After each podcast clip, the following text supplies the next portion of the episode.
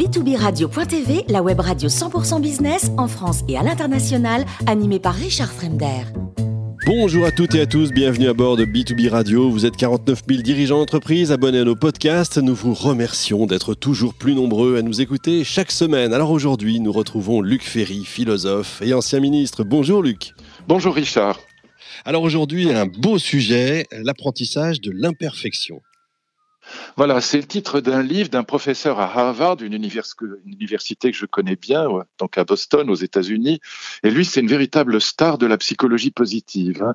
Et donc, il a, publié un livre qui a été traduit en français, qui s'appelle L'apprentissage de l'imperfection chez Pocket, avec une préface du plus grand euh, psychiatre, psychologue positif français, le plus connu, Christophe André, donc qui évidemment fait la préface de ce livre pour faire l'apologie de l'apprentissage de l'imperfection. Euh, et, on, voit là euh, les, méfaits de la psychologie positive appliquée à l'éducation, à l'éducation positive. Et je, vais vous en parler parce que je suis de, plus en plus inquiet.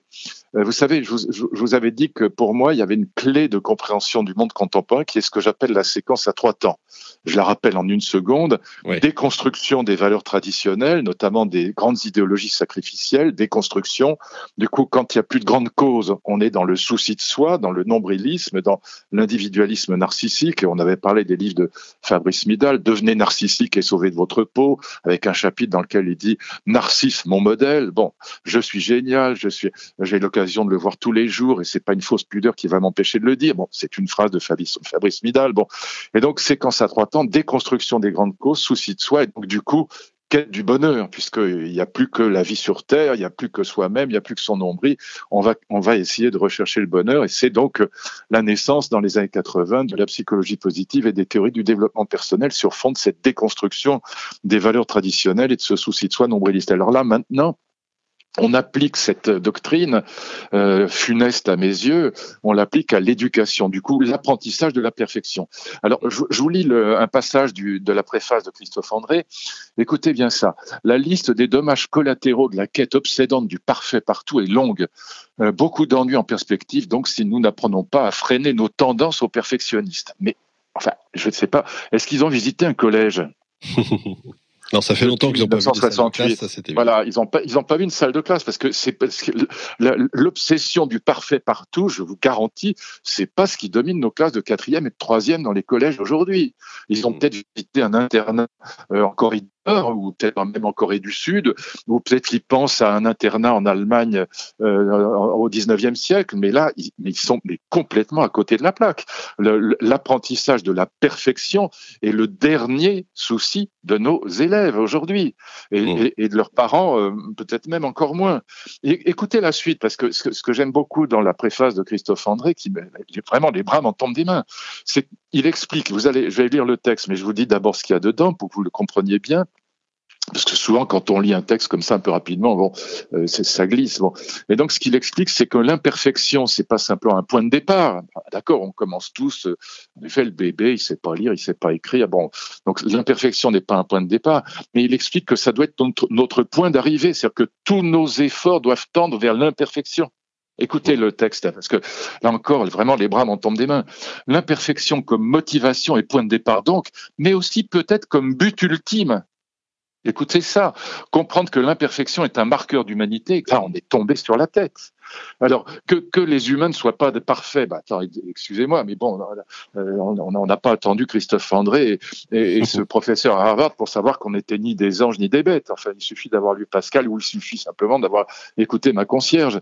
Et donc on sait très bien qu'on n'est pas parfait, on n'est pas des saints, on n'est pas des dieux, d'accord? Bon, mais néanmoins, tendre vers la perfection, pas vers l'imperfection. Hmm. c'est ce que font euh, tous nos grands sportifs, c'est ce que font euh, beaucoup, beaucoup, de médecins, beaucoup de chefs d'entreprise, beaucoup d'architectes, enfin, et, beaucoup de journalistes. Quand on aime son métier, on tend vers la perfection, on essaye d'éliminer les erreurs, on, est, on essaye de corriger ses fautes. C'est ce que Rousseau appelait la perfectibilité.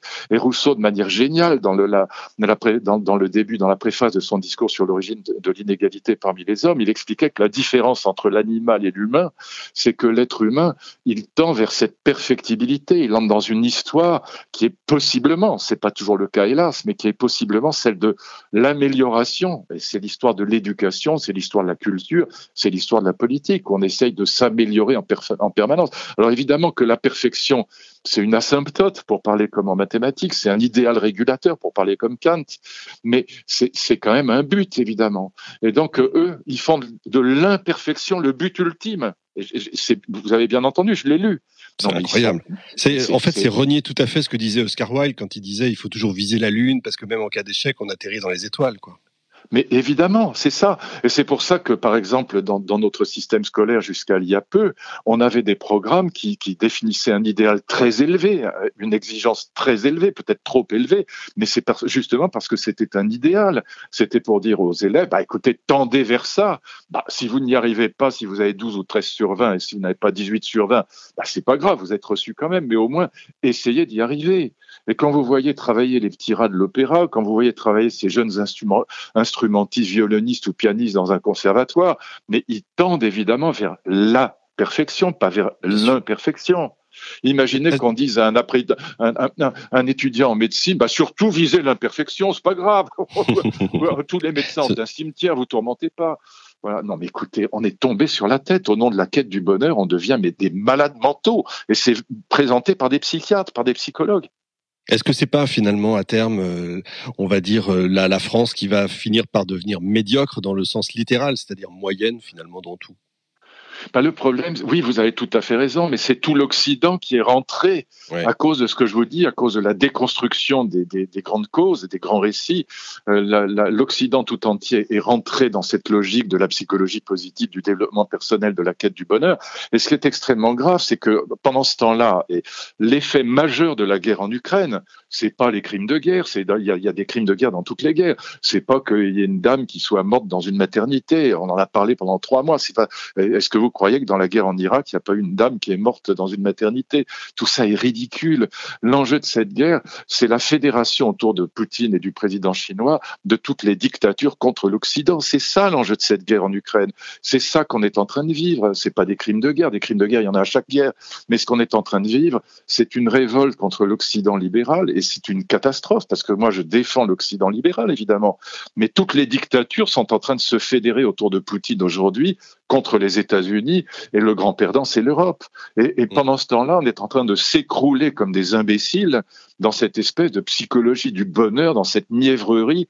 Et je vous signale d'ailleurs que la MIVILUD, donc la mission pour la, la vigilance et la lutte contre les dérives sectaires, qui a été reçue le, par Darmanin le, le, 8 mars dernier, donc tout récemment, elle a publié en 2021 un rapport contre euh, le développement personnel contre la psychologie positive, contre la méditation de pleine conscience, en disant que au fond, c'était les portes d'entrée dans des sectes euh, avec, euh, voilà, il y a 3 millions de personnes qui sont en détresse psychique aujourd'hui en France, hein, selon les, les, enquêtes de Santé France. Bon, et, donc, au fond, ces gens-là sont les clients de, ces pseudo, ces pseudo, de cette pseudo sagesse qui profitent de la faiblesse de, de, ces gens pour les engager vers en effet des dérives sectaires, quelquefois assorties de, de, de, de, de, de, enfin de, de demandes d'argent qui sont euh, fabuleuses. Lisez le rapport de la, la Mivilude de 2021, c'est effrayant ce qui se passe. Et pendant ce temps-là, Poutine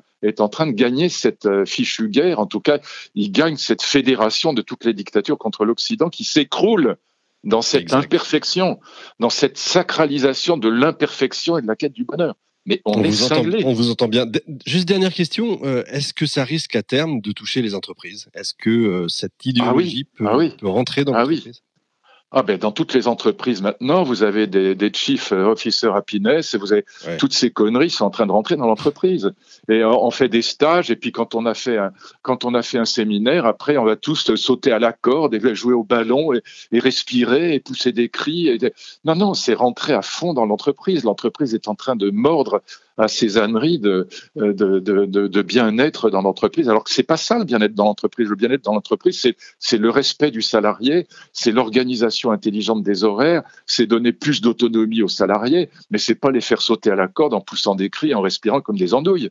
C'est pas ça l'avenir dans l'entreprise. Mais malheureusement, et puis on invite des coachs partout. Et moi, j'assiste à ça parce que très souvent, il y, a, un coach qui intervient avant que je, fasse, je ne fasse une conférence dans une entreprise. Et les types qui vous disent Ah, prenez-vous la main et puis commencez par respirer, etc. Puis ça marche à tous les coups. Et les gens obéissent comme des, comme des, comme des andouilles, pardon de le dire, je suis désolé, mais c'est la vérité. Mais c'est effrayant ce qui se passe. Et pendant ce temps, la Poutine se frotte les mains. On est malade. Voilà. Il y a du boulot, il y a du boulot. Il faut se réveiller. Vous avez raison. Merci. Ah oui, oui. Et je le dis aux chefs d'entreprise qui nous écoutent, ne rentrez pas là-dedans. Surtout, ne rentrez pas là-dedans. Arrêtez les coachs. Prenez plutôt des experts comptables et des commissaires aux comptes pour vous donner des conseils plutôt que des psy euh, coachs qui vous racontent n'importe quelle ânerie. Vous avez raison. Merci Luc pour ce billet d'humeur. Vous êtes toujours formidable. Je rappelle que vous êtes philosophe et ancien ministre. On aura le plaisir, bien sûr, de vous retrouver chaque mois à bord de B2Business Radio. Je vous donne rendez-vous lundi prochain.